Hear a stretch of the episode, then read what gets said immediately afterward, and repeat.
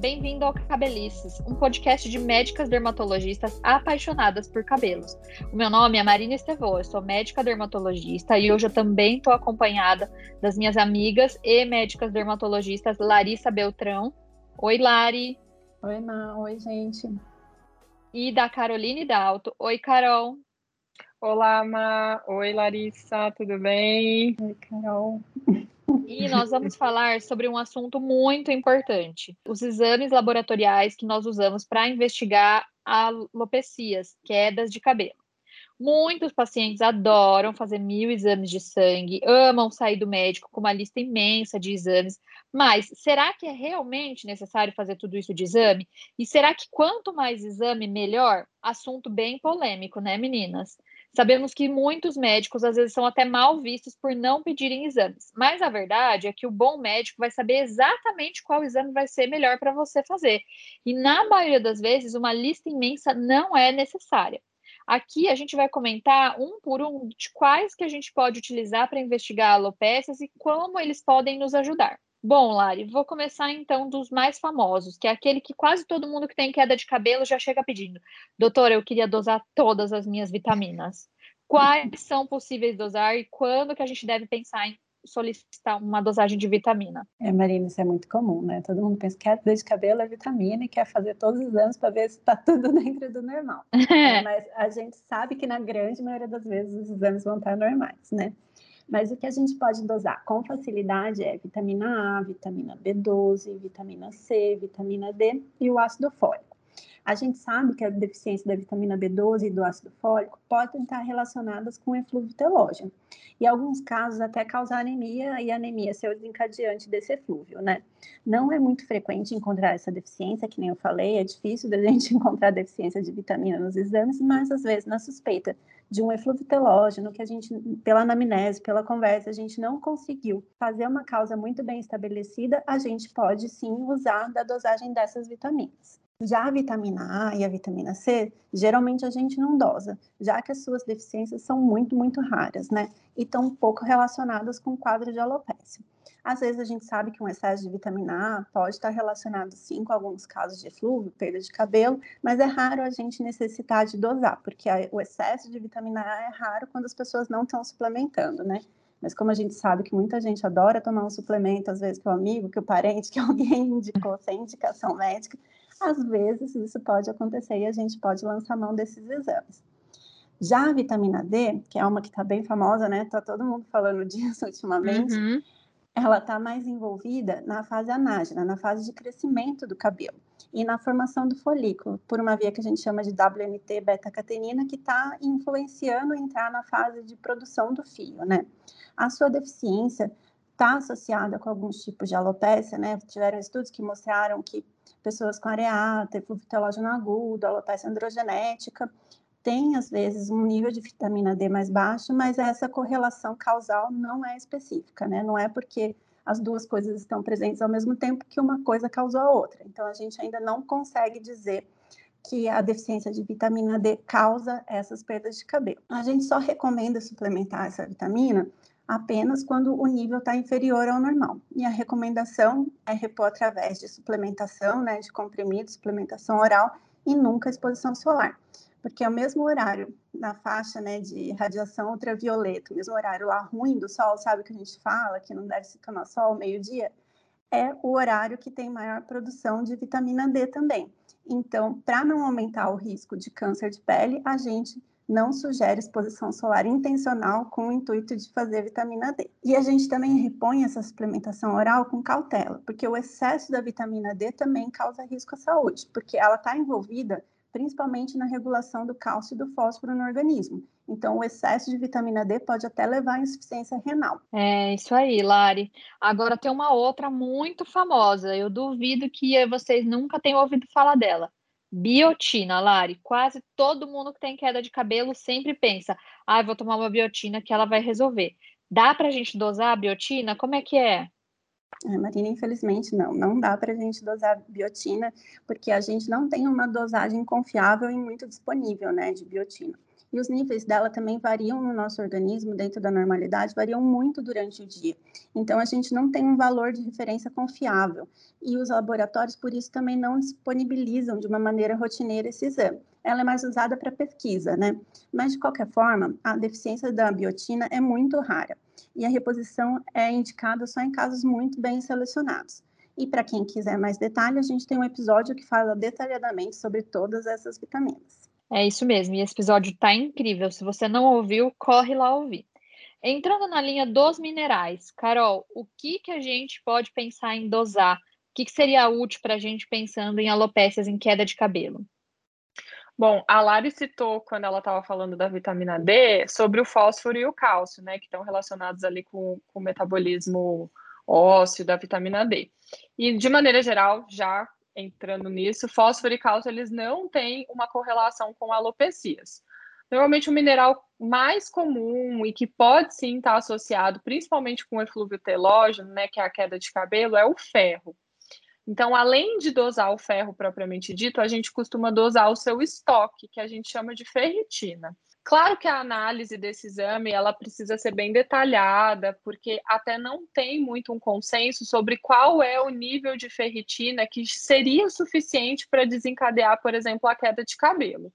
Tiveram alguns trabalhos que sugeriram valores de ferritina menores que 15 para pessoas saudáveis, que isso já seria, por exemplo, uma causa de queda de cabelo e valores menores que 40 para pacientes na menopausa ou com alguma outra comorbidade. E lembrar também que o valor da ferritina em si, ele pode estar tá falsamente aumentado em algumas doenças inflamatórias do nosso organismo ou do fígado.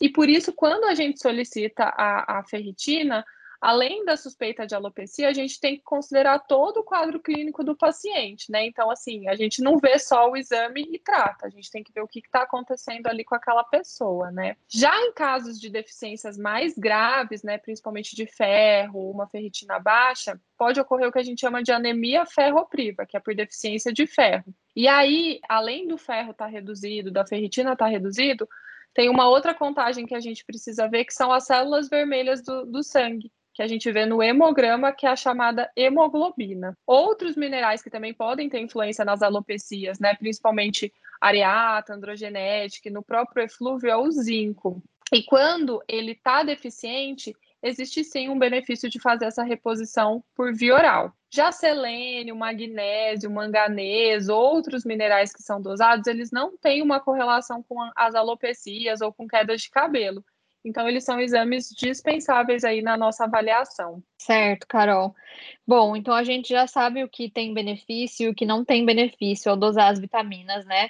Pensando numa queda de cabelo. E que mesmo quando a gente solicita, a gente precisa avaliar com calma o resultado porque muitas vezes eles podem estar associados ao quadro de alopecia, mas não ser necessariamente a causa da alopecia, né? Além disso, o eflúvio telógeno causado por uma deficiência de vitamina, como a Lara já disse, é pouquíssimo frequente. Na maioria das vezes a gente vê outros gatilhos causando a queda de cabelo. O hemograma, como a Carol já comentou, é um exame clássico que a gente usa muito para detectar, entre outras coisas, a anemia né, e que pode ser por deficiência de vitamina ou por outras causas, como inflamatórias, autoimunes, e por vezes ele é muito útil de ser solicitado, porque a anemia, de forma maneira geral, seja ela por deficiência de vitamina ou por uma outra causa, pode sim também causar a queda de cabelo.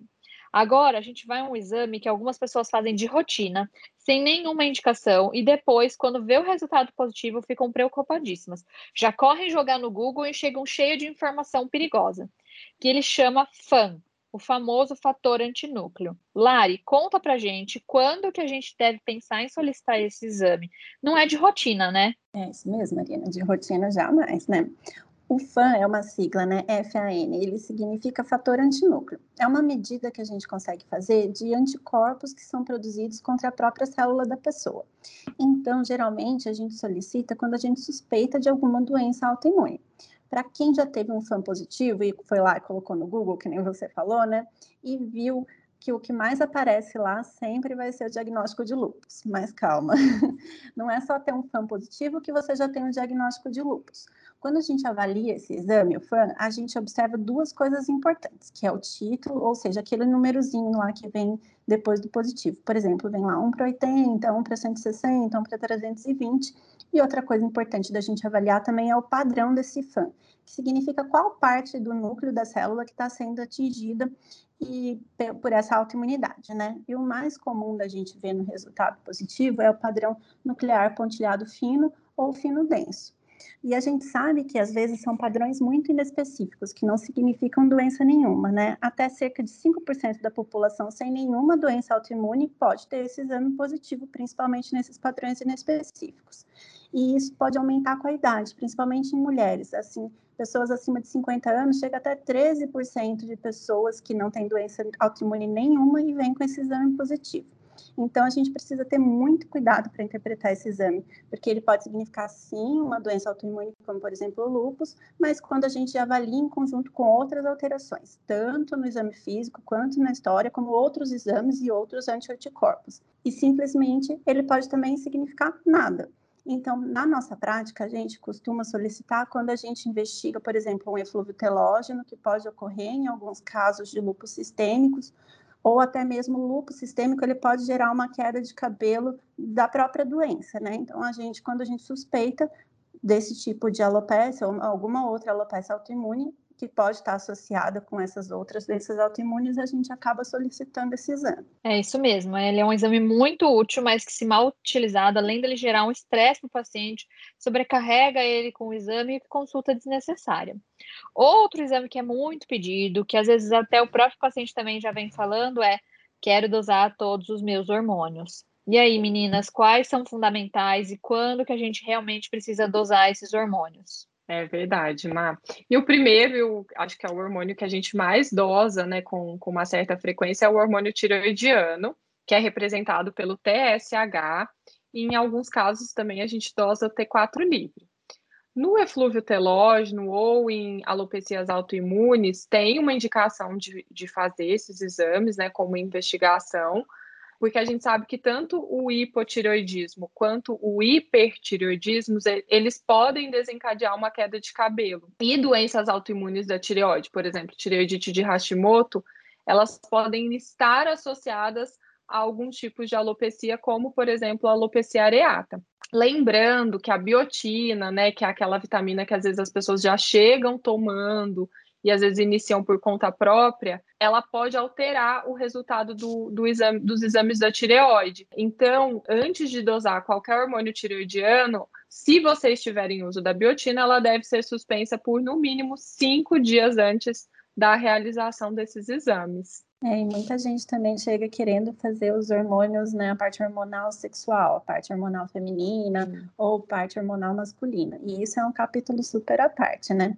Primeiro, quando a gente tem uma pessoa que, por exemplo, utiliza o anticoncepcional hormonal, esses exames acabam perdendo o valor de referência estabelecido, porque você está usando um hormônio né, que vem através do anticoncepcional e isso acaba modulando de uma forma, forma negativa, né? a sua produção própria desses hormônios. E daí, às vezes, a gente não consegue interpretar e o exame se torna inútil, né? Outra coisa importante também da gente ver é se a mulher sabe em qual fase do ciclo menstrual ela estava quando colheu aquele exame, porque esses, esses hormônios variam de acordo com o ciclo menstrual. Então, depende muito da época entre uma menstruação e outra que ele foi coletado. E isso também altera completamente a nossa interpretação dos resultados. E geralmente a gente solicita esses exames, né, quando a gente suspeita de alguma alteração hormonal. Por exemplo, quando tem alguma produção exagerada de hormônios masculinos, pode estar associada a uma minoria de casos de alopecia androgenética, por exemplo. A gente sabe que na grande maioria das vezes, no caso de calvície, né, os hormônios vão estar normais, mas às vezes a gente suspeita que possa ser acelerada, né, ou precipitada por um excesso de hormônios. Lembrando, né, que para a gente suspeitar disso, a gente vai ter outras coisas associadas, como, por exemplo, muita acne, aumento de pelo onde geralmente não se tem pelo, obesidade centrípeta, que é aquele excesso de gordura mais no centro do corpo, né? Por exemplo, braço e perna fina tem mais acúmulo de gordura no centro do corpo, ou alterações menstruais nas mulheres, ou um início muito precoce, uma progressão muito rápida da alopecia androgenética, né, da calvície, a gente precisa, às vezes, pedir esses exames para descartar essas alterações hormonais. É, e aí, se, por exemplo, Carol, eu estou pensando que eu posso ter uma doença que é a síndrome do ovário policístico, que muitas mulheres já devem ter ouvido falar. Quando que a gente é, vai pensar, que exames que a gente pensaria em solicitar para a gente poder confirmar, descartar, além de todo o quadro clínico do paciente? É, se a suspeita é de uma síndrome de ovário policístico piorando, uma alopecia ou desencadeando, por exemplo, a gente vai precisar pedir hormônios, como, por exemplo, estradiol, o hormônio luteinizante, que é o LH, o folículo estimulante, o FSH, insulina, eles vão auxiliar nesse diagnóstico de síndrome de ovário policístico, além do ultrassom de ovários. E esses exames, eles devem ser realizados de preferência entre o terceiro ao quinto dia do ciclo menstrual, até para a gente saber em que fase do ciclo certinho a mulher está, até para a gente saber como interpretar o resultado daquele exame, né? Lembrando que a, o diagnóstico de síndrome de ovário policístico, ele é um diagnóstico que não é só o exame, né? Então, não é só um ultrassom com, com cistos, que não é só isso, ele é muito mais amplo, né? Então, ele é baseado em exames e baseado nas manifestações no exame físico que a gente vê no paciente. É, exatamente. Além do ovário, né, uma outra glândula que a gente chama de adrenal ou suprarrenal, ela fica ali em cima do rim, também pode produzir alguns hormônios e por alguns motivos ela também pode se alterar. E aí a gente vai pensar em alguns exames quando a gente suspeita de que ela esteja ali superproduzindo hormônio. Que exames a gente faria, Lari, pensando em avaliar a glândula adrenal? Quando a gente suspeita, que esse, essa glândula adrenal também está produzindo um excesso de hormônios, como por exemplo os hormônios androgênicos, que ela também produz, a gente pode dosar o hormônio que chama androstenediona, a dihidroepiandrostenediona sulfatada, é um nome complicado, mas geralmente as pessoas conhecem como DEA, e a 17-hidroxiprogesterona, que pode auxiliar a gente a detectar alguma disfunção, como, por exemplo, uma doença que chama hiperplasia adrenal congênita, que em casos que não são tão exuberantes, às vezes só começa a manifestar alguma clínica, não lá na infância, né, porque existe a forma clássica, que é mais grave, já desde bebezinho a gente vai perceber muitas alterações, existe uma forma não clássica que vai se apresentar mais na idade mais adulta, depois da puberdade, quando a gente suspeita que pode ter uma, alguma disfunção, a gente dosa esses hormônios. É, exatamente. Carol, e a famosa testosterona? É para dosar ou não é para dosar? Como que a gente vai interpretar essa testosterona? Se ela está aumentada, se ela está diminuída? Conta para gente.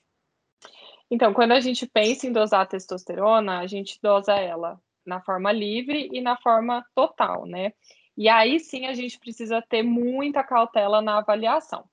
Para homens, né? Então, quando a testosterona livre e a total é dosada em homens, a gente usa o, os valores de referência porque eles já são mais bem estabelecidos, já foram mais estudados. Já os resultados para mulheres, a situação daí já começa a se complicar um pouquinho mais. Na mulher, a gente não vai interpretar tanto quando o valor está baixo, mas a gente vai ter uma maior preocupação quando a gente tiver principalmente o aumento nos níveis de testosterona. Algumas dosagens que vão indicar uma, uma baixa desse hormônio precisam ser avaliadas muito cuidadosamente, porque não necessariamente significa que esteja falta e precisa de reposição.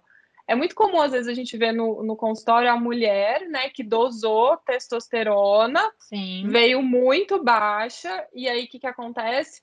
Fez reposição porque a ah, minha testosterona estava muito baixa.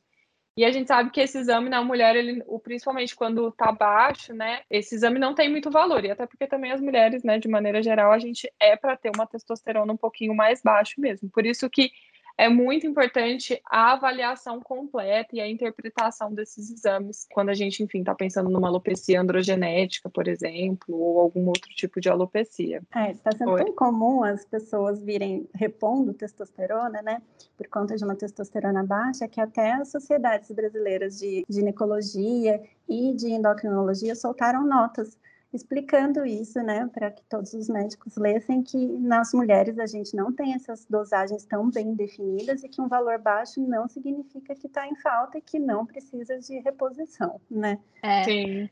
Porque muitas vezes essas reposições, no caso da alopécia, ela vai piorar, né? A alopecia androgenética, porque aquele valor baixo do paciente não era que ela estava deficiente, era o valor normal para o paciente. Aí você suplementando com é, mais testosterona, ele vai sensibilizar mais ali o couro cabeludo para poder evoluir com a calvície.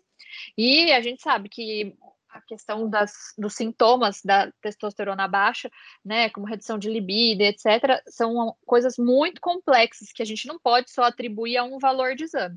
Então, sempre que tiver isso, tem que avaliar com um profissional de confiança, né? O seu ginecologista, o seu endocrinologista, para ver se realmente é necessário fazer essa reposição, para, claro, não ter outros prejuízos, mas pensando no nosso ponto de vista, não ter piora da alopecia por usar algo que você não tinha necessidade. Uma outra dosagem hormonal que a gente usa muito e que dessa vez a gente espera que os seus níveis estejam acima do esperado é a dosagem de uma enzima que chama SHBG, e aí, Lari, o que, que é essa tal da SHBG? Uma, essa SHBG é uma enzima carreadora de hormônios sexuais, né? É uma enzima que carrega esses hormônios androgênicos no nosso sangue, ela vem ligada a eles, né?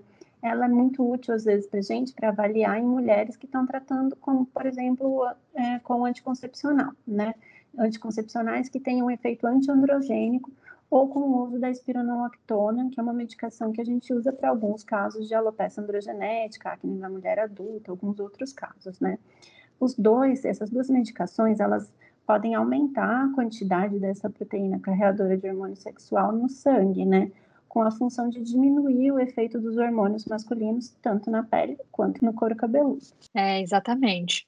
Carol, e agora vamos para o lado mais masculino. O hormônio PSA. A gente precisa fazer? Só ele é suficiente para descartar uma alteração de próstata em homem? Como é que funciona? Então, no caso dos homens, a solicitação do PSA, né, total e livre, a gente vai solicitar antes do início do uso da finasterida, principalmente para descartar alterações da próstata.